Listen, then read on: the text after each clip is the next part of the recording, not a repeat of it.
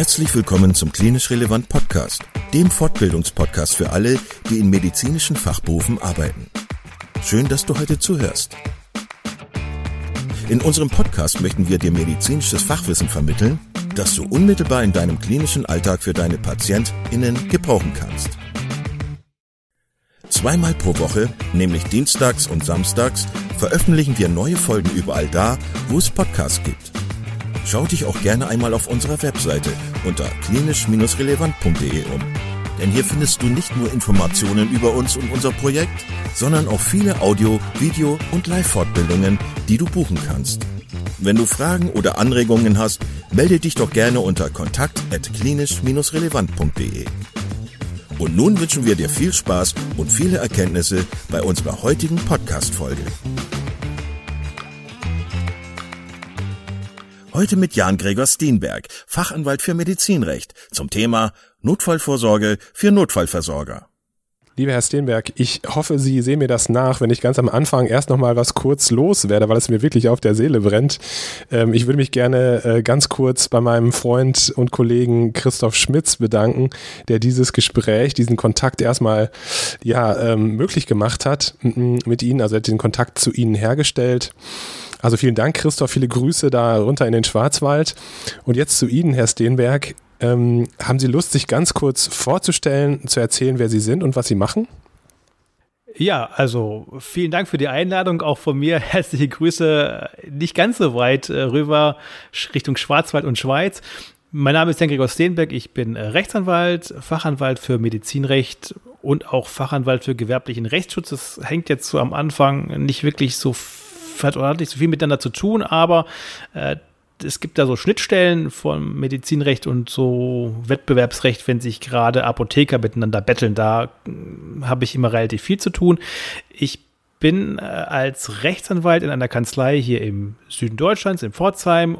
Das ist eine sogenannte Boutique-Kanzlei. Das bedeutet, wir machen nur Sachen, die mit Medizinrecht zu tun hat. Also wer zu uns kommt und sagt, ich habe ja einen Verkehrsunfall, wenn das jetzt nicht gerade ein Verkehrsunfall mit zwei Notarzt-Einsatzfahrzeugen ist, äh, dann sind wir raus. Da haben wir einfach keine Ahnung von. Wir sind hier ziemliche Fachidioten.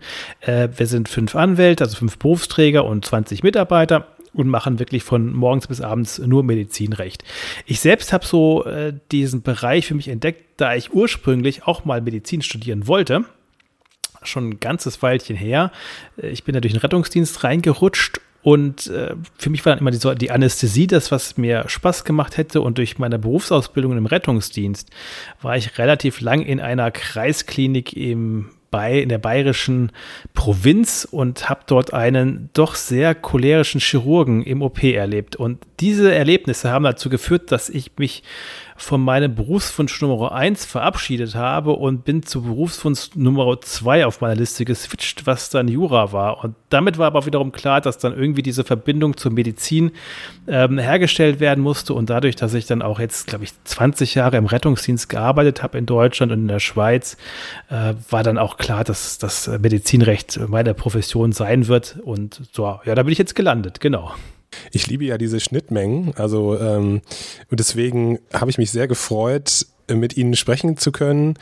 Ähm, wir haben uns heute oder Sie haben heute ein besonderes Thema äh, vorgeschlagen. Das finde ich ähm, bemerkenswert. Ähm, wir Ärzte haben ja jeden Tag zu tun mit solchen Situationen, dass wir nachfragen müssen, gibt es eine Vorsorgevollmacht? Äh, wie, wie, wie ist das mit dem, ähm, ja, mit der Patientenverfügung möglicherweise? Wie ist das in, äh, im Rahmen von einer ähm, Notfallsituation? Wie möchte derjenige Patient, die Patientin behandelt werden? Und sie haben gesagt, ja, äh, vielleicht muss man das Ganze auch nochmal auf die Ärztinnen und Ärzte ähm, münzen, auf diejenigen, die selber ähm, ja, ja, eigentlich für den Patienten jeden Tag arbeiten. Wie ist das eigentlich mit denen? Wie sind die eigentlich abgesichert? Und äh, ich glaube, da, da legen sie den Finger bei vielen äh, Kolleginnen und Kollegen in die, in die Wunde. Ähm, inwiefern haben Sie damit zu tun und warum denken Sie, dass es notwendig ist, dass man sich mit diesem Thema auseinandersetzt, mit der eigenen Absicherung? Also ich habe leider, muss ich ja wirklich sagen, viel zu viel damit zu tun. Ich wünsche mir das gar nicht, weil das sind immer Fälle, die äußerst tragisch häufig enden. Aber ich erlebe leider, dass insbesondere im niedergelassenen Bereich Ärzte das, was sie typischerweise einem Patienten empfehlen, für sich selbst gar nicht beachten. Und ich habe da aktuell auch zwei Fälle, die leider immer noch nicht abgeschlossen sind, in denen sehr viel sehr schlecht läuft, weil leider die Ärzte nicht früh genug daran gedacht haben. Und früh genug heißt eigentlich ja aus, aus meiner Sicht, wenn man 18 ist und eine Patientenverfügung erstellen kann, sollte man das eigentlich tun oder eine Vorsorgevollmacht.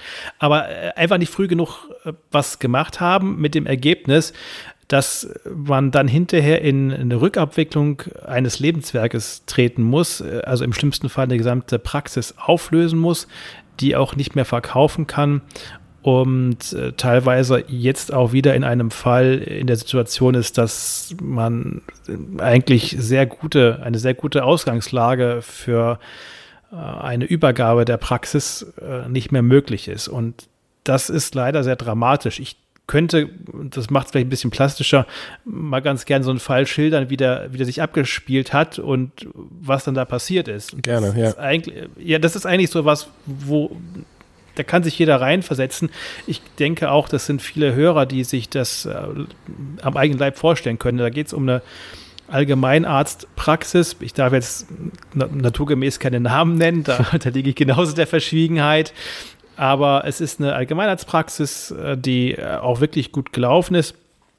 Und ich habe diesen Arzt schon relativ lange betreut in diversen ähm, Arzneimittelregressen, die halt einfach mal immer aufschlagen, je nachdem, in welchem äh, Themengebiet man so tätig ist. Wir hatten hier einen Schwerpunkt im Bereich HIV und da kommen die Arzneimittelregresse einfach sehr gerne, sehr viel. Das sind halt immer sehr aus, aus kostentechnischen Gründen sehr schwierige Patienten.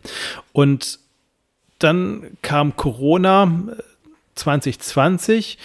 Ähm, wir haben weiterhin relativ viel miteinander zu tun gehabt. In, also eigentlich ein sehr angenehmes Mandatsverhältnis. Das ist auch ein Arzt gewesen, der ähm, ein bisschen fülliger war, hatte so eine Bärenstatur äh, und hatte immer irgendwelche lustigen Sprüche für meine Jungs, wenn die gerade im Garten waren und äh, er dann vorbeikam, dann hat er immer irgendwas Lustiges gesagt. Also ein sehr, sehr liebenswerter, toller Arzt. Und ähm, hat als einer der wenigen in der Gegend, in der die Praxis war, auch noch viele Hausbesuche gemacht, hatte relativ viele Heime, die er mitversorgt hat und war in die Palliativversorgung eingebunden und hat das eben auch während der Corona-Pandemie weiter betrieben. Mit dem Ergebnis, dass im November 2020 ein Anruf bei uns ankam, äh, dass er äh, auf der Intensivstation liegen würde und gleich stirbt. Und dann, das, also da stand eine Kollegin bei mir im Zimmer und sagte, das ist jetzt so. Und dann habe ich gesagt, ja, was jetzt passiert? Gab es einen Unfall oder ähm, hat, er, hat einen Schlaganfall bekommen? Äh, nee, er hat Corona und äh, er wird jetzt äh, wahrscheinlich das auch nicht überleben. Und war einer der äh, doch äh, sehr, also einer der ersten bekannteren Corona-Toten. Und das hat dann dazu geführt, dass äh, ich von Berater auf einmal zum Krisenmanager dieser Praxis wurde, mit dem Ergebnis, dass wir nach dem Ableben, was dann wirklich ein paar Stunden später war, äh, versuchen mussten, diese Praxis irgendwie fortzuführen. Und dann habe ich äh, mich darum gekümmert, was es jetzt da wohl gab. Mit dem Ergebnis, es gab nichts. Also es gab einen handgeschriebenen Zettel, der noch auf der Intensivstation geschrieben wurde, ähm, in dem eine Person als Bevollmächtigter benannt wurde, leider ohne den Zusatz, dass es auch über den Tod hinaus gelten soll, was jetzt juristisch nicht zwingend notwendig ist, aber da muss man auslegen, wie lange diese Vollmacht wohl gelten soll. Es gab keine Patientenverfügung, es gab kein Testament, ähm, es gab keine Vorsorgevollmacht und wenn man dann versucht, eine Praxis zu verkaufen und mit den Selbstverwaltungsgremien spricht, dann möchten die als allererstes hören, ja, wer ist denn da jetzt wirtschaftlich berechtigt? Äh, gibt es ein Testament? Und dann musste ich sagen, nee, gibt kein Testament. Äh, gibt es einen Erbschein? Dann kann man sagen, ja, einen Erbschein können wir beantragen. Dazu muss man mal wissen, so ein Erbscheinsverfahren, das dauert je nach Nachlassgericht so drei Monate. Ähm, das bringt einem dann relativ wenig. Und die KV sagt dann relativ knallhart, ja, wenn wir nicht wissen, wer wirtschaftlich berechtigt ist, dann stellen wir jetzt die Zahlungen ein. Dann gibt es einfach kein, keine Abschläge mehr, weil wir nicht wissen, wer das Geld bekommen darf. Ähm, die KV macht dann auch kein Praxiswertgutachten, weil sie auch sagen, da braucht man jemanden, der da bevollmächtigt ist. Zumindest die, die, die KV, die es jetzt hier betrifft. Ich möchte jetzt nicht sagen, dass es bei jeder KV in ganz Deutschland so ist. Es mag auch welche geben, die da vielleicht ähm, ähm, fünf Grade sein lassen, aber ähm, in dem Fall war es so, dass da leider überhaupt keinerlei äh, Reaktion kam, die uns geholfen hätte. Es wurde also kein Praxiswertgutachten gemacht. Äh, wir haben kein Geld mehr bekommen. Wir konnten zum Glück aufgrund der Tatsache, dass die Konten jetzt nicht bei einer großen Bank irgendwo lagen, sondern bei einer Regionalbank ortsansässig, wo man die jeweiligen Sachbearbeiter noch kennt, äh, konnten wir einen Kontozugriff generieren, damit wir zumindest an die Gelder kamen und die Mitarbeiter bezahlen konnten. Ähm, aber das Ende vom Lied war, dass da eine Praxis, die über 25 Jahre existiert hat, äh, komplett aufgelöst werden musste. Wir konnten sie nicht mehr verkaufen. Es gab verschiedene Interessenten, die dann aber alle wieder abgesprungen sind. Und das Ganze hätte man natürlich ähm, zumindest, was die Kommunikation mit der KV angeht, mit ein paar wenigen leichten oder mm, nicht sonderlich komplizierten Maßnahmen verhindern können. Und das war sehr dramatisch, das so mitzubekommen, dass das äh, daran teilweise gescheitert ist. Und meines Erachtens nach sollte da eigentlich jeder Arzt oder insbesondere jeder Arzt, der das wahrscheinlich auch jedem Patienten empfiehlt, da Vorsorge zu treffen, sollte das eigentlich auch äh, für sich selbst tun. Und das, glaube ich, ist äh, noch nicht so oft angekommen. Ich will da jetzt nicht alle über einen Kampf scheren, aber jetzt gerade habe ich wieder einen Fall, wo es genauso läuft. Also wo wir dann äh, jetzt mit der schweren Krebsdiagnose konfrontiert sind die wahrscheinlich auch nur in einem palliativen Setting enden wird. Und ähm, das wiederum führt dazu, dass da leider äh, oder sich jetzt herausgestellt hat, dass auch noch nichts geregelt war. Das ist alles nicht so gut. Man muss es dann machen, relativ schnell und äh, hat dann eigentlich nicht mehr die Möglichkeit, das so zu beraten oder so zu planen, wie es eigentlich gut wäre, wenn man in der Situation dann drin ist. Und ja, das ist nicht gut. Dann lassen Sie uns doch mal da reingehen ähm, und vielleicht auch nochmal die Begrifflichkeiten ein bisschen klären, weil ich finde, das geht auch immer nochmal wieder durcheinander. Ähm, damit solche Situationen gar nicht erst auftreten, ist, glaube ich, der Zeitpunkt schon klar geworden, äh, nach dem, was Sie gesagt haben. Also der Zeitpunkt sollte möglichst früh sein, wenn man halt äh, im Wirtschaftsleben drin ist oder vielleicht auch sogar schon vorher natürlich, wenn man, äh, äh, wenn man äh, ja schon erwachsen ist sozusagen, dass man seine, ähm, seine Vorsorgevollmacht äh, erstellt. Aber vielleicht können wir nochmal auf die unterschiedlichen Formulare oder wie sagt man, äh, auf die unterschiedlichen Verfügungen eingehen, die Sie ähm, empfehlen würden, jedem Kollegen, jeder Kollegin, äh, die man also haben sollte? Also was natürlich jeder Arzt besser kann wie jeder Jurist, höchstwahrscheinlich zumindest, ähm, ist eine Patientenverfügung. Also die Begrifflichkeiten, über die wir mal sprechen müssen, äh, sind, äh, fangen wir mal von, von, hinten an, man ist tot, dann sollte man eigentlich ein Testament haben.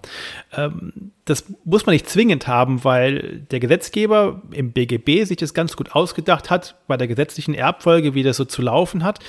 Aber gerade bei Ärzten und wenn insbesondere niedergelassene Ärzte betroffen sind, also Praxen involviert sind, da macht es dann schon Sinn, sich äh, auch mit dem Testament dahingehend abzusichern, dass die Praxis im Zweifelsfalle nicht, wenn, wenn insbesondere wenn es Gemeinschaftspraxis ist, äh, nicht komplett aufgelöst werden muss, weil auf einmal Unmengen Geld äh, zu Erben fließen müssen, die dann ausbezahlt werden und äh, dann auf einmal diese Praxisanteile ausgelöst werden müssen. Das kann im schlimmsten Fall wirklich dazu führen, dass eine gesamte Praxis äh, komplett aufgelöst werden muss. Deswegen sollte man sich da mit einem Testament auch mal Gedanken machen, dass will ich jetzt aber gar nicht so sehr vertiefen, weil ich auch kein Erbrechtler bin. Also das sollte man auch wirklich vertieft mit dem Erbrechtler sprechen. Da spielen auch Steuern eine Rolle ähm, und da verweise ich auch immer zu jemandem, der in dem Gebiet wirklich tief drin ist. Ähm, das heißt, äh, Entschuldigung, wenn ich ja. Sie unterbreche, das heißt aber auch, dass, äh, dass man jetzt nicht einfach hingehen sollte und auf einem ähm, Blatt Papier äh, sowas festlegen sollte, sondern da sollte man sich selber Rat holen bei einem Erbrechtler und äh, vielleicht mit dem Steuerberater darüber reden, was da sinnvoll ist. Also ich empfehle meistens immer Kollegen, die die Doppelkombination haben, die sowohl Fachanwalt für Erbrecht wie auch Steuerberater oder Fachanwalt für Steuerrecht äh, sind. Die gibt es auch nicht ganz so häufig, aber ein paar gibt es von der äh, Truppe, die dann eben diesen Gesamtblick drauf haben können. Und ich äh, sage dann immer kurz, äh, oder ich, ich rufe dann meistens kurz an und sage, folgendes äh, wollen wir haben, folgendes muss geregelt werden. Äh, besprecht es bitte mal, wie man das sinnvoll machen kann. Ja, man kann im Zweifelsfalle kann man eben auch ein Testament auf dem Klopapier äh, schreiben, auf dem Blatt Klopapier mit einem Stift und sagen, mein letzter Wunsch ist, äh, meine Frau soll alles bekommen, Name, Datum, Unterschrift. Das reicht ja vollkommen aus. Man darf auch nicht ganz vergessen, jetzt in der Notfallsituation, es gibt immer das Nottestament vor drei Zeugen. Das äh, vergessen auch viele, dass sowas natürlich auf, im, im klinischen Setting möglich ist. Das heißt, äh, wenn dann nicht zufälligerweise gerade äh, der Arzt selbst bedacht werden soll, dann kann man mit einem Arzt und zwei Pflegekräften durchaus äh, im, mit seinen letzten Atemzügen noch ein Testament schreiben. Und da wird es jetzt wieder spannend. Da können wir jetzt echt lange darüber diskutieren, weil man sieht schon, es gibt riesige Unterschiede zwischen Testierfähigkeit und Geschäftsfähigkeit. Also jemand, der so seinen letzten Schnapper macht, dem, dem wird man wahrscheinlich sehr häufig die Geschäftsfähigkeit absprechen. Also der wird wahrscheinlich keine Verträge mehr schließen können im Augenblick. Aber der Gesetzgeber äh, gesteht ihm auch in dieser Situation äh, immer noch die Testierfähigkeit zu. Also das ist äh, dann hinterher auch echt spannend, aber soll jetzt heute nicht unser Thema sein.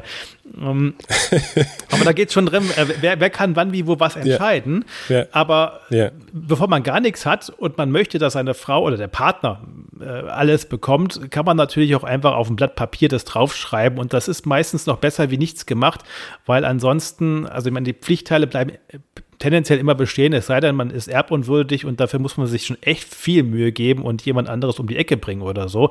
Ansonsten äh, ist es mit der Erbunwürdigkeit weit her. Aber wenn man halt gar nichts geregelt hat, dann geht es halt den gesetzlichen Weg. Und wenn man Abkömmlinge hat, Kinder, die sollen ja auch gerne irgendwann erben, aber dann äh, kann es passieren, dass dann halt relativ viel Geld erstmal nach unten geht und dadurch dann auch Vermögen aufgelöst werden muss, also aus der Praxis rausgeholt werden muss und dann erstmal aufgeteilt werden muss. Wenn man einfach, einfach auf dem Zettel schreibt, ich möchte jetzt erst einmal meine Frau alles bekommt oder mein Mann ähm, und eine Unterschrift drunter setzt, äh, dann hat man im Prinzip nur noch die Pflichtteile und nicht die gesetzlichen Erbteile und hat schon mal die Hälfte von dem, was sonst äh, weggehen würde, in Anführungszeichen gerettet. Also es ist immer besser wie nichts, aber äh, jetzt ist es so, dass äh, wir bei den Ärzten, Apothekern und Co ein Klientel haben, um das sich auch viele reißen, weil sie tendenziell schon sehr finanzstarke Kunden sind. Deswegen haben wir eine Bank, die nichts anderes macht, wie Ärzte und Apotheker äh, anzusprechen und diverse Finanzdienstleister. Äh, also wir sprechen hier von einem Klientel, was tendenziell schon vermögend ist, äh, zumindest aus statistischer Sicht. Und da macht es dann auch wirklich Sinn, mit jemandem zu sprechen, der sich richtig auskennt, weil man dann auch mit steuerlichen äh, oder steuerliche Aspekte nicht ganz außen vor lassen darf mit Vorabvermächtnissen und was man so alles machen kann. Äh, da bin ich aber auch wirklich raus. Also da habe ich zu wenig Ahnung von, als dass ich da beraten könnte, aber da macht es dann schon Sinn, äh, ein bisschen Geld in die Hand zu nehmen. Ich würde auch nicht sofort zu einem Notar gehen, um das dort zu machen, weil der halt häufig diesen steuerlichen Aspekt nicht so sehr bewerten kann. Da macht es dann wirklich Sinn, das mit einem Anwalt und äh, jemand, der auch Steuerrechtler ist, vorzubesprechen und hinterher im Zweifelsfall dann zum Notar zu gehen. Okay, also dann haken wir jetzt mal kurz so im Kopf das Testament ab. Ähm, was gibt es noch für Verfügungen, ähm, die man im, im Kopf haben sollte, die man auf jeden Fall haben sollte aus Ihrer Sicht? Ja, also was ja jeder, also mach mal da ganz kurz weiter, was da an der gleichen Stelle ist, weil es muss von der gleichen Form, also muss formgleich gemacht sein für alle Eltern ähm, mit, äh, mit Kindern noch, also mit Kindern meine ich unter 18, äh, gehört da auch noch eine Sorgerechtsverfügung dazu. Das äh, ist, dafür braucht man wiederum keinen Anwalt. Äh, das ist bloß wichtig, dass es in der gleichen Form geschrieben sein muss wie ein Testament. Das heißt, es muss handschriftlich sein. Man muss also, wenn man regeln möchte, wenn beiden Eltern was passiert ähm, und die Kinder nicht zu jemandem Bestimmtes kommen sollen oder irgendjemand auch schon gesagt hat, okay, ich bin Part, ich kümmere mich um die Kinder, dann sollte man das zu Papier bringen und zwar in der Form, dass es einer der Elternteile aufschreibt für den Fall, dass wir beide versterben oder unser Sorgerecht nicht mehr ausüben können, muss man nicht gleich versterben, kann ja auch anders passieren. Ähm, dann möchten wir, dass XY das Sorgerecht für unsere Kinder zugesprochen bekommt. Äh, X und Y sowieso wollen wir aber gerade nicht haben. Äh, das dann wiederum unterschreiben und dann muss der zweite Ehepartner unten drunter schreiben, dies ist auch mein Wunsch, äh, Datum Unterschrift. Äh, das muss aber alles eben handschriftlich passieren. Also das gehört auch mit dazu, wenn man Kinder hat, sollte man diesen Fall auch einfach absichern. Und dann bei den äh, eigentlichen Vorsorgedokumenten äh, gibt es drei Begriffe, die wir ansprechen müssen. Das ist die Patientenverfügung, die Vorsorgevollmacht und die Betreuungsverfügung. Äh, die Patientenverfügung kennt eigentlich jeder Arzt, weil da geht es eigentlich darum, dass ein, dass ein Patient, könnte auch ein Arzt sein, ähm, erklärt für den Fall, dass er seinen Willen nicht mehr äußern kann, welche medizinischen Maßnahmen er wünscht oder auch nicht wünscht. Ähm, das ist häufig auch missverstanden. Man setzt Patientenverfügung meistens oder sehr häufig gleich mit äh, Behandlungsabbruch und was man alles nicht will. Aber man kann in die Patientenverfügung reinschreiben, ähm, meine PKV hat so viel Geld gekostet, ich will, dass die bluten bis zum bitteren Ende. Ich möchte alles, was geht, äh, will ich ausprobieren. Also es, es, gibt, es gibt da kein, ähm, keine Vorgabe, was man da wirklich reinschreiben kann. Es ist bloß das Problem, dass leider in der Patientenverfügung, jetzt bei, bei medizinischen Laien zumindest, ähm, häufig Sachen drinstehen, die sich ausschließen und die medizinisch nicht funktionieren. Ne? Also ich, ich kann ja nicht reinschreiben, ähm, Beispielsweise, ich äh, möchte ich möchte wiederbelebt werden, möchte aber keine Beatmung oder sowas. Ne? Das, das gibt dann so Kreuzel, die man dann teilweise machen kann, die sich dann einfach inhaltlich widersprechen. Oder das große Problem, was ist überhaupt Beatmung? Das äh, ist jetzt wirklich für den Mediziner kein Problem, aber für den Laien, der versteht unter Beatmung immer irgendjemand, der am Tubus hängt ähm, aber dass Niffen natürlich auch eine Form von Beatmung ist, das ist dem medizinischen Laien, solange er nicht äh, selbst ein Schlafapnoe-Syndrom hat, äh, nicht bekannt. Der weiß nicht, was Sniff ist und kann damit nichts anfangen und äh, weiß im Zweifelsfall auch nicht, was er alles ausschließt, wenn er einfach sagt, ich möchte keinerlei Beatmung. Und äh, bei der Ernährung ist es eh nicht problematisch, dann macht man Kreuz, ich möchte keinerlei Ernährung. Und äh, vergisst dabei, dass da natürlich auch, jetzt muss ich wieder aufpassen, es sind ja auch Pflegekräfte dabei, äh, Nahrung reichen dazugehört. Ich, ich, ich, verwende sonst häufig Füttern, habe hab mir aber sagen lassen, dass man nur Tiere füttert, aber ich wiederum äh, offen gestehe, ich habe meine beiden Söhne auch gefüttert. Also ich finde es jetzt nicht so schlimm, aber offiziell heißt es wohl Nahrung reichen. Also Nahrung reichen gehört auch dazu. Das muss man auch klären, ob man das will oder nicht will. Und man kann da auch ein echtes Problem reinrutschen, wenn man nämlich wirklich ganz knallhart jegliche Form der Substitution von Ernährung ablehnt, dann ist im Zweifelsfall natürlich auch jede Infusion futsch. Wenn ich dann aber wiederum sage, ich möchte äh, eine schmerzlindernde Therapie haben, ähm, dann wird es ein bisschen schwierig, weil irgendwann klappt es ja mit den Pillen auch nicht mehr so wirklich. Dann braucht man halt intravenös seine Medikamente und äh, wenn ich da nichts habe zum Offenhalten, dann ist das auch ein bisschen blöd. Also man sollte dann natürlich sinnvollerweise sagen, ja, ich möchte keine Flüssigkeitssubstitution in der Form, dass ich zwei Liter rein, reinlaufen lasse in den Körper, aber äh, um Medikamente zu bekommen, das ist dann schon okay für mich. Also das ist diese Patientenverfügung. Da wird einfach gesagt, was ich will, was ich nicht will. Ähm, das glaube ich, das kann jeder Arzt selbst im Prinzip ganz gut äh, selbst erstellen. Man muss halt, und das ist so ein bisschen das Problem dabei, zwischenzeitlich die die Situationen, in denen diese Patientenverfügung angewendet werden soll, ziemlich genau beschreiben. Da hat uns die Rechtsprechung ein bisschen ein Ei gelegt. Das äh, war ja so, der, der Gesetzgeber hat das mal gemacht und hat gesagt, eigentlich muss jeder Mensch äh, selbst eine Patientenverfügung erstellen können. Man braucht da keine Beratung für, man braucht auch keinen Arzt dafür, man braucht auch insbesondere keine Aufklärung über das, was man da reinschreibt. Was dazu führt, dass die Patientenverfügung äh, häufig, wenn man sie selbst erstellt, nicht den Vorgaben äh, der Rechtsprechung mehr entspricht. Das hat mal dazu geführt, dass äh, ein Formular, was von der Diakonie verwendet wurde, äh, leider komplett rechtswidrig war. Da stand sinngemäß drin, wenn mein Leben nicht mehr lebenswert ist, ähm, dann möchte ich keine medizinischen Maßnahmen mehr. Und äh, das ist natürlich etwas, also kann man sich gut vorstellen, was wohl gemeint ist, aber wir Juristen sind dann halt doch sehr sehr spitzfindig und wollen schon wissen, ja, wann soll denn ein Leben nicht mehr lebenswert sein und wer vor allen Dingen soll das entscheiden? Also, wie soll das gehen? Das ist nicht umsetzbar. Das kann man weder von einem Arzt verlangen, noch von einem Richter verlangen. Das kann man von niemandem verlangen. Das ist hoch individuell. Äh, und damit waren diese Dokumente dann alle hinfällig. Und deswegen muss man das schon sehr dezidiert, das zwischenzeitlich aufzeigen, was man will und was man nicht will. Es ist eben diese Willenserklärung, was, welche medizinische Therapie man haben möchte und welche man in welchen Situationen ablehnt. Und jetzt ist das Problem, dass das ja immer dann zum Tragen kommt, wenn man es selbst nicht mehr sagen kann. Ansonsten geht ja der natürliche Wille, der erklärte Wille, geht immer vor. Und wir Juristen nennen das ja eine Willenserklärung. Und Erklärung bedeutet, irgendjemand muss es auch erklären und muss im Zweifelsfalle zu Gericht gehen, auf den Tisch schauen und sagen, so wird es jetzt gemacht. Bedeutet, dass dieser Zettel, wo ich meinen Willen drauf schreibe, der ist schön, das ist auch gut, dass der da ist. Wenn ich aber nicht regel, wer diesen Willen erklärt, und zwar sogar in der Form, dass am Ende ein Richter sagt, ja, genau so machen wir es, äh, dann bringt mir dieser Zettel nichts. Das heißt, ich brauche immer einen Vertreter, also irgendjemand, der für mich diesen Willen erklärt. Und das ist auch das, was jetzt hier die KV in dem Fallbeispiel vorher immer bemängelt hat. Wir haben dann keinen Vertreter mehr gehabt, also niemand mehr, der da diesen Willen erklären konnte und dafür gerade gestanden ist, was passieren soll oder nicht. Und diese Willenserklärung muss eben von einem Vertreter erklärt werden und auch durchgesetzt werden. Und da gibt es jetzt zwei Möglichkeiten.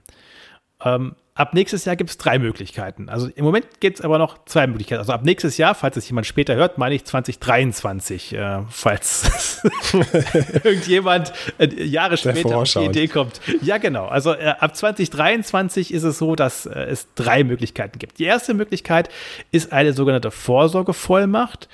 Und in der Vorsorgevollmacht bestimme ich jemanden, der mich in den Fällen, in denen ich meinen Willen nicht mehr artikulieren kann, keine Geschäfte mehr führen kann, äh, mich vertreten soll.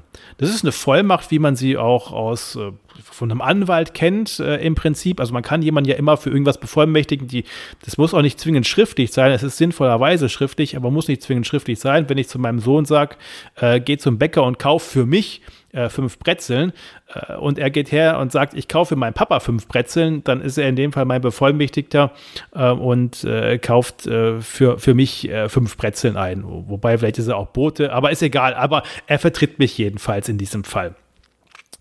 Bei dieser Vorsorgevollmacht ist es so, dass das Dokument im Außenverhältnis immer gilt.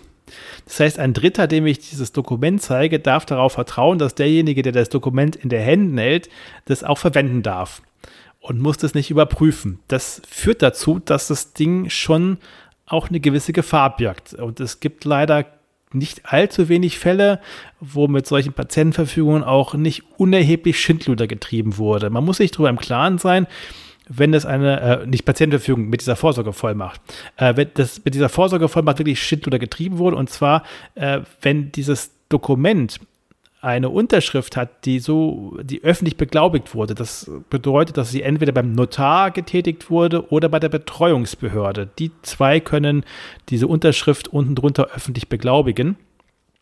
Wenn das passiert ist, äh, dann kann man mit so einer Vorsorgevollmacht auch Grundstücke verkaufen. Also ich kann damit ein Konto leer räumen und ich kann Grundstücke verkaufen. Ich kann im Prinzip das gesamte Vermögen abgeben, im Zweifelsfalle auch zu mir selbst. Und äh, diese Fälle gibt es leider auch. Das heißt, wenn dieses Dokument da ist und man das missbraucht, ist das Geld weg. Der Dritte muss es nicht kontrollieren und man hat einfach Pech gehabt.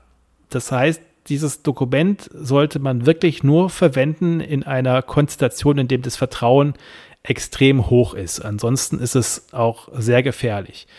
Die zweite Variante, die Betreuungsverfügung, die besagt, dass jemand benannt wird oder dort wird geregelt, wer im Fall einer gesetzlichen Betreuung, einer gerichtlich angeordneten Betreuung, ähm, der Betreuer werden soll wenn wir jetzt uns den Fall überlegen, jemand kommt einfach so ins Krankenhaus und ist nicht ansprechbar, dann muss ich ja relativ zügig und zeitnah das Betreuungsgericht informieren, meistens mit einem Fax.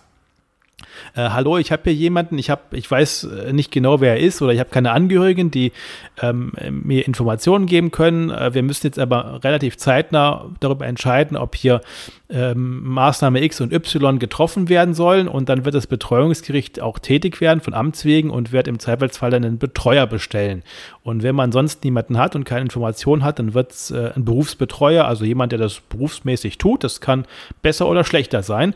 Ähm, da gibt es wirklich ganz tolle, gibt aber auch leider auch dort ein paar schwarze Schafe. Und ähm, um das zu verhindern, dass also ein, eine Person, die man überhaupt nicht kennt, hinterher für einen Entscheidungen trifft, kann man in der Betreuungsverfügung benennen, wer dann im Zweifelsfall der Betreuer werden soll. Das bietet sich also gerade an, wenn man zwar jemandem schon vertraut, aber nicht so sehr, dass man sagt, okay, äh, der, der, der wird mir auf keinen Fall mein Haus äh, unterm allerwertesten wegverkaufen, äh, dann kann man das mit der Betreuung regeln. Ähm, wenn man sich ganz sicher ist, dass der wirklich safe ist und nur das tut, was für ein gut ist, dann kann man eine Vorsorgevollmacht machen und jemanden bevollmächtigen. Wenn man sich nicht sicher, wirklich sicher ist, dann ist es sinnvoller, das Ganze mit einer Betreuungsverfügung zu regeln oder sogar die Dokumente miteinander zu verbinden. Also es kann auch sein, dass man sagt, ich möchte eine Betreuung äh, für finanzielle Fragen und ich möchte eine Vorsorgevollmacht für gesundheitliche Fragen. Das kann man also auch so, so aufsplitten. Der maßgebliche Unterschied bei der Betreuung ist der, es wird durchs Gericht angeordnet und das Gericht zeichnet auch insoweit weiterhin dafür Verantwortung, als dass der Betreuer gegenüber dem Gericht Rechenschaft ablegen muss. Also der muss wirklich eine, ähm, eine Aufstellung machen, welche finanziellen ähm, Vorgänge vorgefallen sind, wofür die Gelder verwendet wurden und äh, wird insoweit gerichtlich überprüft. Der Bevollmächtigte hingegen nicht. Der ist erst einmal vollkommen frei in dem, was er tut. Und Deswegen sollte man dann gucken, ob man mit Vorsorgevollmachten oder Betreuung oder einer Kombination aus beidem arbeitet. Das ist dann auch schon wieder wirklich sehr individuell. Und auch da gilt, dass es sehr schwer ist, das mit solchen Formularen mit Kreuzle zu regeln, weil man da schon in meinen Augen ein bisschen intensivere Beratung braucht und sich darüber Gedanken machen muss, äh, wer kommt da in Frage, wer kommt als Rückfallebene in Frage und äh, wie regelt man das dann hinterher auch, dass dann die beispielsweise in der Praxis, dass die auch korrekt äh, weitergeführt wird. Das bringt nichts, wenn ich irgendjemanden ähm, da benenne, der von Praxisführung gar keine Ahnung hat. Das sollte zumindest jemand sein, der diese Praxis oder diese Tätigkeit äh, des ärztlichen Berufs irgendwie dann zumindest anstoßen kann, dass die Praxis fortgeführt wird. Ansonsten macht das keinen Sinn. So, viel, viel geredet. Äh, ich hoffe, das war jetzt nicht zu viel, dass man vielleicht komplett erschlagen ist. Ich, ich hänge an Ihren Lippen sozusagen, aber Sie hatten gesagt, dass ab ähm, 2023, dass es noch eine dritte Option gibt. Welche wäre das? Ja, die ist super. Ähm, die gibt nämlich richtig viel Arbeit äh, für äh, die Juristen? Die Ärzte, äh, nee, nee, für die, zuerst, für, zuerst für die Ärzte, ähm, wir Juristen kommen dann hinterher. Da bin ich mir sehr sicher, dass wir hinterher kommen werden. Ja. Äh, ab 2023 kommt nämlich das Notfallvertretungsrecht für Ehegatten. Das Ui. ist letztes Jahr im äh, Bundestag, äh, Bundesrat beschlossen worden. Ist, glaube ich, noch gar nicht so richtig durchgedrungen. Es gibt einen neuen Paragraphen, ich muss jetzt bloß gerade lügen, 18 Paragraph 1358 BGB. Also wenn man ihn jetzt nachschickt, steht da noch nichts. Es gibt dann aber ab dem 01.01.23 den Paragraphen 1358, also 1358 BGB und äh, der besagt oder der regelt, dass die gegenseitige Vertretung von Ehegatten in Angelegenheit der Gesundheitsvorsorge oder der Gesundheitssorge heißt es korrekt, äh, der sagt sinngemäß, dass äh, wenn ein Ehepartner äh, seine Gesundheitssorge, also irgendwelche Entscheidungen nicht mehr treffen kann, dann soll der andere Ehepartner äh, bevollmächtigt sein, automatisch. Der soll also ein Notfallbevollmächtigter werden für diese Fälle mit der Einschränkung, dass man als Arzt prüfen muss, ob die äh, denn äh, getrennt leben oder nicht. Also da muss der andere Ehepartner erklären, ob die getrennt leben oder nicht getrennt leben. Getrennt leben ist jetzt schon ein, ein schöner Begriff, das weiß ich gar nicht, wie man das genau verstehen soll. Also bedeutet das räumlich getrennt oder im Haus getrennt. ähm, das, also da, da steckt schon wieder Potenzial drin. Ähm, bei mir geht dann das, das Kopfkino los und ich mal mir schon die Fälle aus, die daraus resultieren. Also der eine sagt hier, nehmt ihm das Bein ab und dann ist das Bein ab und dann wacht er aus der Narkose auf, dann sagt er, warum ist mein Bein ab? Dann ähm, sagt der Arzt, ja, ihre Frau hat das so entschieden und sagt er, ja, aber mit der bin ich ja schon seit Jahren zerstritten und wir sagen uns nichts mehr. Ähm, Arzt, du hast es doch prüfen müssen. Äh, warum hast du es nicht korrekt gemacht? Ja, die hat gesagt, sie wären nicht zerstritten. Doch, wir sind zerstritten. Ähm, und jetzt äh, stehen wir dafür gerade, dass mein Bein abgeschnitten ist oder sowas. Also ich, das wird nicht als allererstes kommen und es wird in den allermeisten Fällen auch gut laufen und was bringen. Aber es hat ein gewisses Konfliktpotenzial in dieser Neuregelung. Was die bezweckt ist, äh, Stand heute ist es ja so, dass Ehepartner sich überhaupt nicht vertreten dürfen. Ne? Also grundsätzlich darf auch ein Arzt einem Ehepartner erst einmal nichts sagen. Also da gilt auch erst einmal die Schweigepflicht im Grunde nach. Man kann, wenn jetzt jemand mit seinem Gatten, Gattin ins Krankenhaus kommt, dann kann man schon davon ausgehen, dass da eine konkludente Einwilligung äh, bezüglich der Schweigepflicht vorliegt, dass derjenige das wohl möchte, dass man da was äh, dem, dem jeweiligen Partner sagt. Ansonsten hätte man wohl nicht mitgebracht.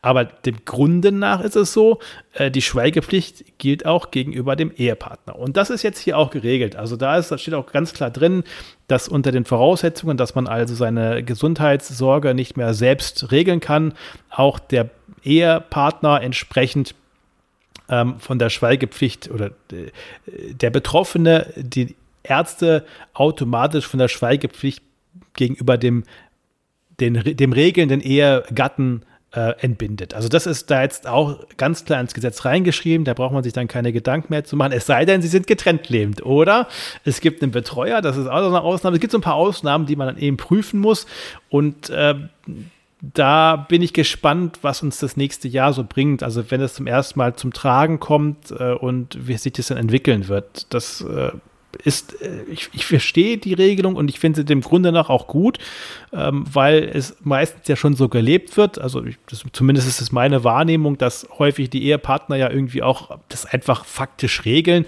und wo kein Kläger, da kein Richter. Aber ähm, diese Regelung hat so ein bisschen Konfliktpotenzial. Man kann sich das im Bundesgesetzblatt äh, runterladen oder einfach mal googeln, Notfallvertretungsrecht. Ähm, Ehepartner, äh, dann findet man dann auch den Link zu den Neuregelungen und das wird dann ein bisschen spannend, weil das ist eben der Arzt, der das entsprechend dokumentieren muss. Also der Arzt muss hier äh, ein Dokument erstellen, in dem er nachweist, dass er diese Voraussetzungen geprüft hat und für richtig befindet. Das wird ähm, ja, ich sage ja, da kommt noch ein bisschen Arbeit auf uns zu. Das wird auch noch ein bisschen Schulungsbedarf geben in den Kliniken. Ähm, oh je. Es ist ein bisschen, schade, dass es noch gar nicht so richtig irgendwie durchgedrungen ist. Also ich nehme das auch bei mir so in dem, im Kollegenkreis äh, noch nicht so wahr, dass der große Beratungsbedarf da ist. Und ich sehe da schon so ein bisschen äh, Potenzial, da nochmal ein paar Worte zu, zu, zu verlieren und äh, zu erklären, wie man das vielleicht sinnvollerweise macht, wie so ein Formular aussehen kann, also wie man es in der Praxis einfach sinnvoll umsetzt dann hinterher. Das äh, bedarf noch ein bisschen Hirnschmalz, bis man da so weit ist, das, äh, glaube ich, gut umzusetzen in der Praxis dann. Also ich höre es das, äh, das erste Mal heute. Äh, das mag aber auch an meiner, an meiner Person liegen, dass ich das nicht so nachlese, solche juristischen Dinge. Aber so wie Sie es beschreiben, ich habe es auch im beruflichen Umfeld noch nicht gehört. Ähm, und ja, es scheint sicherlich da Potenzial, Konfliktpotenzial zu geben, wenn wir dann nachhalten müssen, ob jemand getrennt lebt oder nicht. Also das ist so, dass der Ehegatte im Prinzip erklären muss, ob man getrennt lebt. Mhm. Und man diese Erklärung dann wiederum äh, in ein eigenes Formular übernehmen muss. Ja. Um, um das dann äh, zu, zu dokumentieren, dass es so ist. Aber was natürlich, also die Frage ist, was bedeutet, also wie, wie weit muss ich aufklären, was getrennt Leben ist. Ne? Also es ist schon, also es, ist, es sind einfach viele Fragen, die noch nicht so ganz geklärt sind, wo sicherlich auch verschiedene Meinungen kursieren werden und dann wird irgendwann wird ein Richter sagen, so machen wir es, äh, so funktioniert's. Äh, dann wird der nächste ja. Richter sagen, ja, der erste hat recht gehabt, der dritte sagt dann vielleicht, nee, alles, alles Schmu, wir machen es ganz anders. Aber äh, das äh, wird das nächste Jahr dann zeigen. Also da haben wir noch ein bisschen Potenzial, weil nächstes Jahr drüber zu sprechen, wenn es losgetreten ist. Okay, also ich muss jetzt noch mal ein bisschen zusammenfassen. Wir haben jetzt gesprochen bisher über das Testament, wir haben über die ähm, Sorgerechtsverfügung gesprochen, wir haben über die Patientenverfügung gesprochen, wir haben über die Vorsorgevollmacht gesprochen, beziehungsweise die Betreuungsverfügung. und die ähm, ja im nächsten Jahr erst kommende, wie nennt man es nochmal, Notfallvertretungsregelung für Ehepartner? Ich glaube, also umgangssprachlich nennt man es Notfallvertretungsrecht äh, der Ehepartner, aber ja. das äh, kann auch noch einen ganz anderen Namen bekommen, möglicherweise. Okay. Ich kenne es unter diesem Namen, warten wir mal ab, was da die Zukunft bringt. Wenn wir jetzt vom klassischen niedergelassenen Kollegen oder von der äh, klassischen niedergelassenen Kollegin ausgehen, was würden Sie sagen, was bräuchte man noch, um ja, im Falle eines Falles dann doch gut vorgesorgt zu haben, äh, was so Praxisübergabe und so weiter betrifft, damit eben nicht, damit es eben nicht zu dem Fall kommt, dass eine Praxis aufgelöst werden muss. Gibt es da noch etwas anderes, was Sie empfehlen würden? Es gibt noch so ein paar Sachen, die einfach sinnvoll sind zu machen, aber das hat auch mit der Praxisübergabe gar nichts zu tun. Kann auch einfach sein, dass man einfach äh, so mal längere Zeit weg ist und äh, was nicht regeln kann. Also als allererstes würde ich äh, wirklich auch aus der Praxis heraus empfehlen, das, was man in irgendwelchen Vorsorgedokumenten regelt, bei der Bank separat zu regeln. Äh, die Erfahrung lehrt, dass wenn ich jemandem eine Vorsorgevollmacht erteile und damit kann derjenige natürlich auch zur Bank gehen und sagen, ich möchte die Bankgeschäfte jetzt hier regeln, ähm, dass das nicht so ganz unproblematisch ist. Das funktioniert, aber wird in der Regel von dem ersten Bankmitarbeiter, mit dem man spricht, entgegengenommen. Der ist sich dann meistens nicht so ganz sicher, gibt es dann in seiner Rechtsabteilung, also zuerst bei seinem Vorgesetzten, der gibt es möglicherweise der Rechtsabteilung. Und wenn das eine kleinere Bank ist, dann geben die das äh, häufig noch äh, in eine Landesbank oder in einen äh, entsprechenden Oberverband, der es dann prüfen soll, ob das denn so korrekt ist, dass man demjenigen jetzt Kontovollmacht einräumen darf. Äh, das ist auch so kein Problem. Wenn man aber natürlich äh, irgendwo am Jahr, äh, am Monatsende ist und Gehälter anweisen möchte und da keine Daueraufträge sind, weil die möglicherweise sich immer ein bisschen ändern äh, und es freigeben will, dann ist es schon doof, wenn das zwei, drei Wochen dauert. Das ist dann nicht so ganz praktisch. Und deswegen macht es da nur Sinn, demjenigen, dem man möglicherweise eine Vollmacht äh, einräumt, demjenigen auch bei der Bank äh, direkt als Bevollmächtigten auch für die Geschäftskonten zu benennen, weil das sind Formulare, die kennt ein Bankmitarbeiter, ähm, die die, da weiß er, was zu tun ist und wie das dann funktioniert. Und damit kann man dann sehr schnell, wenn man selbst verhindert ist, auch Bankgeschäfte tätigen. Aber eben auch da wieder Achtung, sollte halt jemand sein, dem man wirklich vertraut, weil ansonsten ist die Kohle futsch. Das muss man einfach wissen. Ähm, dann sollte ganz dringend ein, ein Notfallordner erstellt werden. Und Notfallordner bedeutet, dass da wirklich mal niedergeschrieben werden muss, was gibt es denn alles für digitale Zugangsdaten, die man in dieser Praxis so braucht. Angefangen von irgendeinem Admin-Passwort äh, für die Praxissoftware, welcher Hersteller auch immer das sein mag, aber irgendwo gibt es einen Admin-Zugang. Und der sollte dann zumindest in so einem Notfallordner irgendwo auch mal niedergeschrieben sein, äh, der natürlich idealerweise nicht neben dem Rechner steht. Ne? Das ist dann wiederum ein bisschen blöd, wäre auch datenschutztechnisch nicht so ganz äh, dolle. Das sollte man also ein bisschen besser regeln. Aber äh, es muss einen Notfallordner geben, in dem die ganzen Zugangsdaten drin sind. Äh, ich, ich, wenn man mal versucht, eine Telefonanlage umzuprogrammieren, um zu sagen, hallo, die Praxis bleibt jetzt erstmal geschlossen, weil der Arzt ist jetzt leider dauerhaft erkrankt oder fällt einfach aus. Und keiner weiß, wie man an diese Software drankommt, die diese Telefonanlage ähm, regelt. Und niemand hat die Telefonnummer von demjenigen, der das Ding mal irgendwann eingerichtet hat.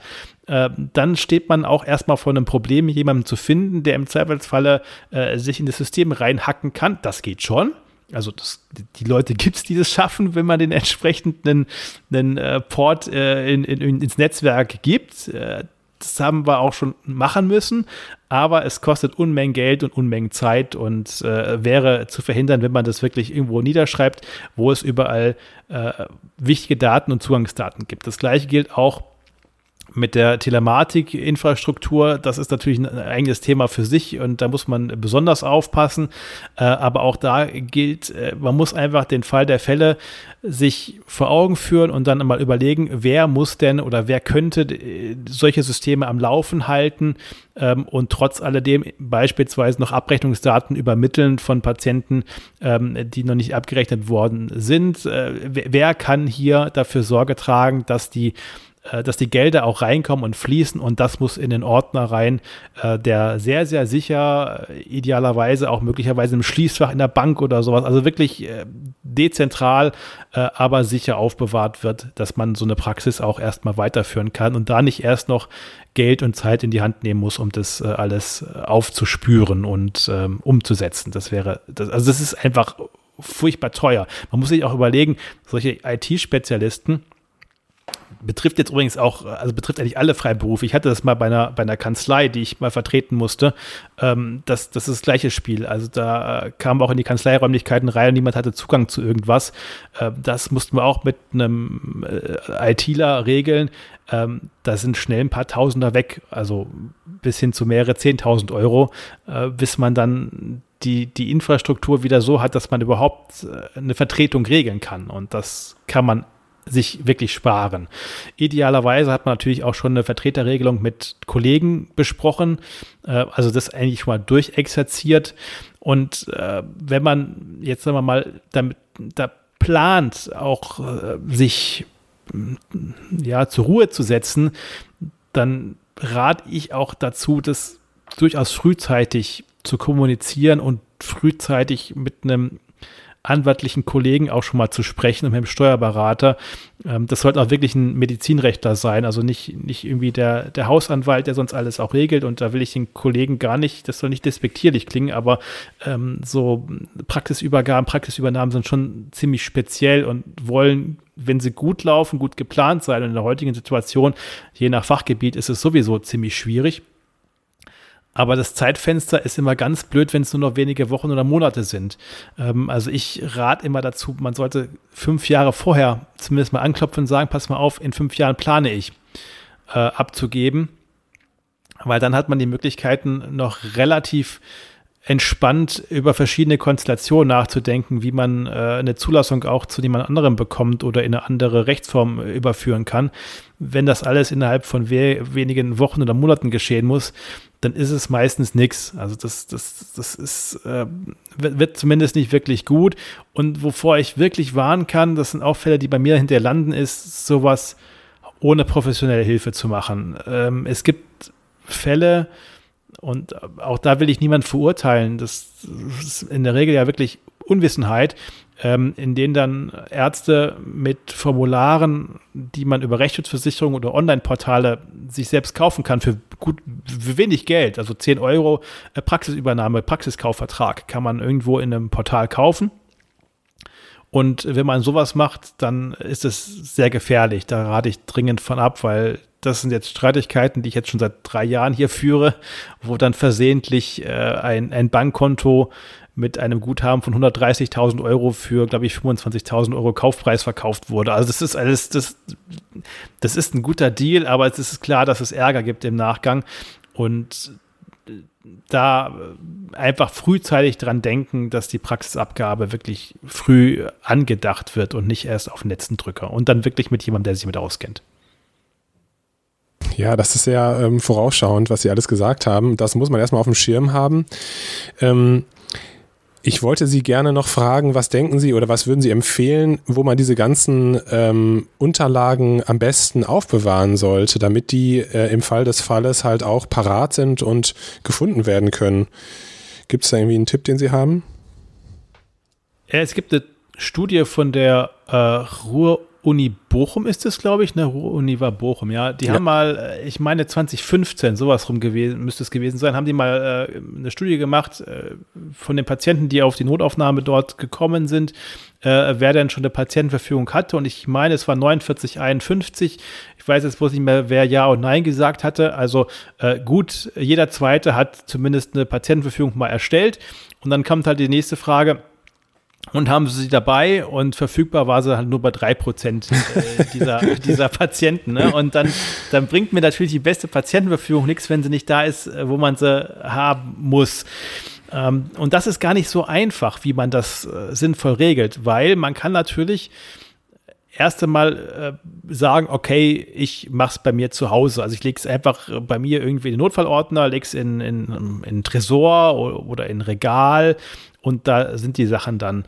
Das ist auch kein Problem, wenn im Umfeld irgendwo was passiert und man häuslich, häuslich stürzt und dann im Krankenhaus landet. Dann ist das alles easy. Das Doofe ist, wenn man jetzt hier aus Pforzheim nach Hamburg fährt äh, und verlebt mit seiner Partnerin, mit seinem Partner einen wunderschönen Abend in der Elbphilharmonie äh, und anschließend ist man so begeistert, äh, dass man dummerweise gemeinsam gegen den Baum kracht und gemeinsam auf der Intensivstation liegt dann bringt es natürlich nicht viel, wenn dann bei irgendwelchen Kindern die Handys klingeln. Ähm, Mama und Papa haben einen Unfall gehabt und liegen hier gerade bei uns äh, in der Klinik äh, wenn dann irgendwo zu Hause irgendwelche Dokumente liegen, weil erstens wird in der Regel dann nicht gesagt, bitte gucken Sie, ob Sie irgendwelche Patientenverfügungen finden, sondern man ist als Arzt eigentlich gut beraten, denjenigen zu sagen, äh, bleiben Sie ruhig, äh, rasen Sie nicht hierher, sondern passen Sie auf sich selbst auf und kommen Sie sicher hier an und dann schauen wir weiter. Und diejenigen, die es dann betrifft, Angehörige, äh, haben meistens alles im Kopf, aber nicht äh,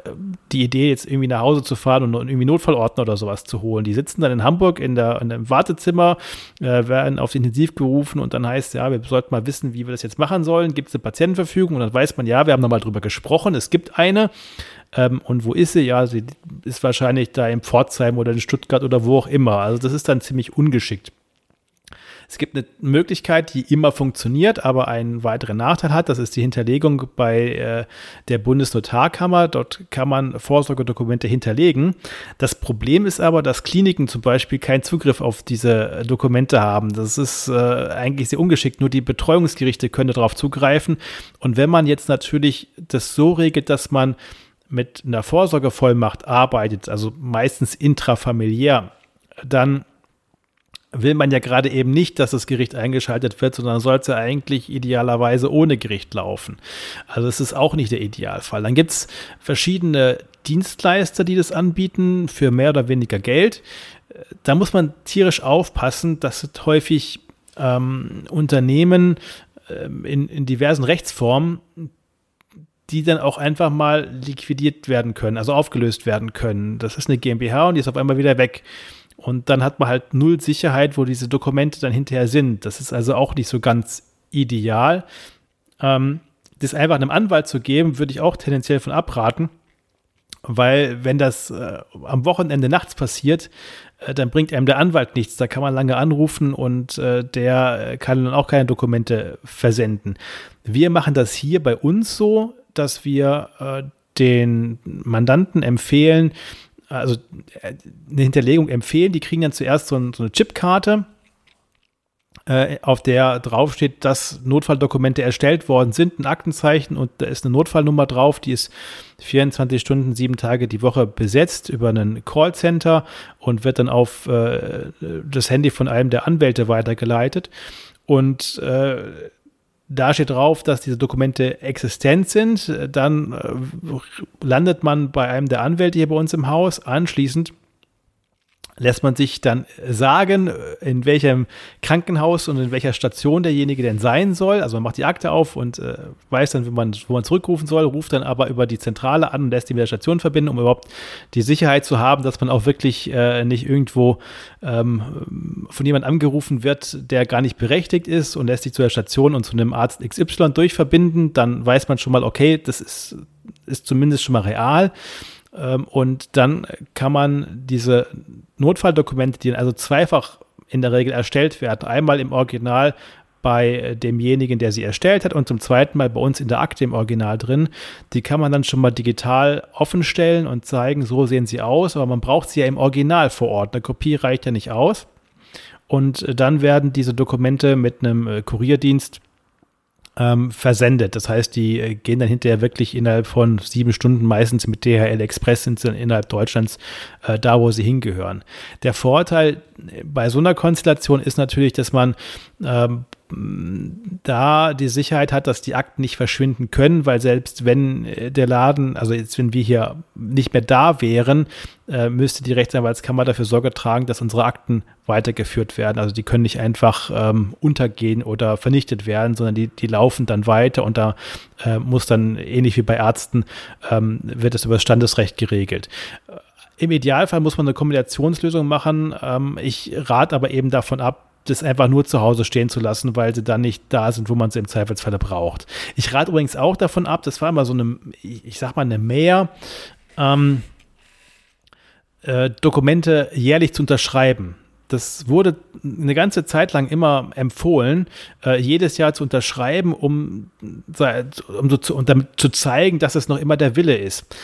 Und da lehrt aber so die Erfahrung, der Mensch ist ein faules Tier. Und dann poppt irgendwann im Kalender dieses Datum auf, bitte denkt dran, hier äh, Dokument unterschreiben und irgendwie ruft jemand anderes an und dann hat man es wieder vergessen. Und äh, dann vergisst man es ein Jahr und vergisst es zwei Jahre. Und dann im dritten Jahr kommt es dazu, dass man diese Dokumente braucht. Und dann liegen die vor. Und im Zweifelsfalle wird man sagen, okay, die sind sieben Jahre hintereinander jedes Jahr unterschrieben worden, im achten und im neunten Jahr nicht. Was soll das jetzt bedeuten?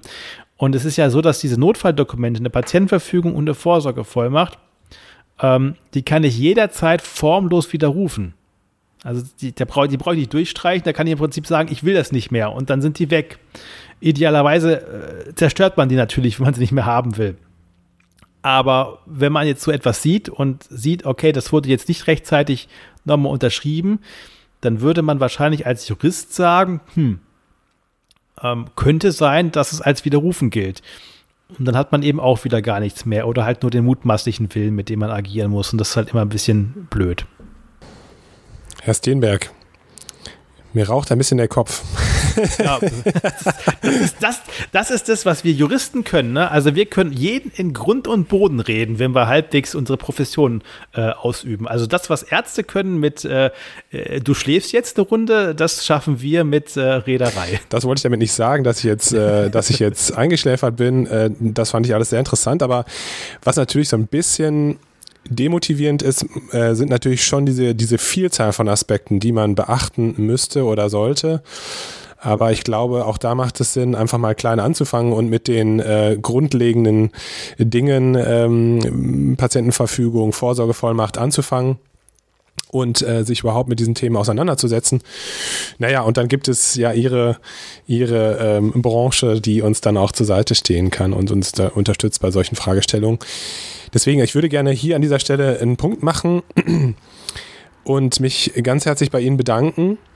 Sie haben ganz, ganz viele Sachen, äh, die wichtig sind für unseren Beruf, ähm, genannt. Und ich bin mir sicher, dass vielen das nicht so bewusst war und dass viele eben noch nicht diese ganzen Vorkehrungen getroffen, ge getroffen haben. Und ja, ich freue mich schon sehr auf, das, äh, auf die nächsten Gespräche mit Ihnen, denn Sie haben ja schon ganz viele andere Themen angerissen, die, äh, die, die äh, spannend sein werden, die wir besprechen werden. Und ja, wünsche Ihnen noch einen schönen Abend. Vielen Dank für Ihre Zeit heute. Ja, sehr gerne. Also ich freue mich auch aufs nächste Mal und ähm, hoffe da ein bisschen Klarheit auch äh, in diesen Podcast, in, die, in diese Podcast-Cloud gebracht zu haben und vielleicht dem einen oder anderen äh, jetzt so einen Anstupser zu geben, sich mit der Thematik vielleicht auseinanderzusetzen. Vielen, vielen Dank. Sehr gerne. Vielen Dank, dass du heute wieder zugehört hast und unser Gast gewesen bist. Wir hoffen sehr, dass dir dieser Beitrag gefallen hat und du etwas für deinen klinischen Alltag mitnehmen konntest. Wenn dem so sein sollte, dann freuen wir uns sehr über eine positive Bewertung bei Apple Podcasts. Falls du Lust hast mitzumachen und es einen Themenbereich gibt, in dem du dich besonders gut auskennst, dann melde dich doch gerne unter kontakt@klinisch-relevant.de. Gleiches gilt, wenn du Themenvorschläge oder konstruktive Kritik für uns hast. An dieser Stelle auch der Hinweis auf unseren Newsletter, den du unter www.klinisch-relevant.de abonnieren kannst und der dich immer auf dem Laufenden hält. Wenn du dich für unseren Newsletter einträgst, bekommst du einen 5-Euro-Gutschein, mit dem du in unserer Fortbildungsakademie einkaufen kannst. Wir wünschen dir jetzt bis zum nächsten Mal eine gute Zeit und freuen uns, wenn du bald wieder einschaltest. Pass auf dich auf, bleib gesund. Bis zum nächsten Mal. Ciao.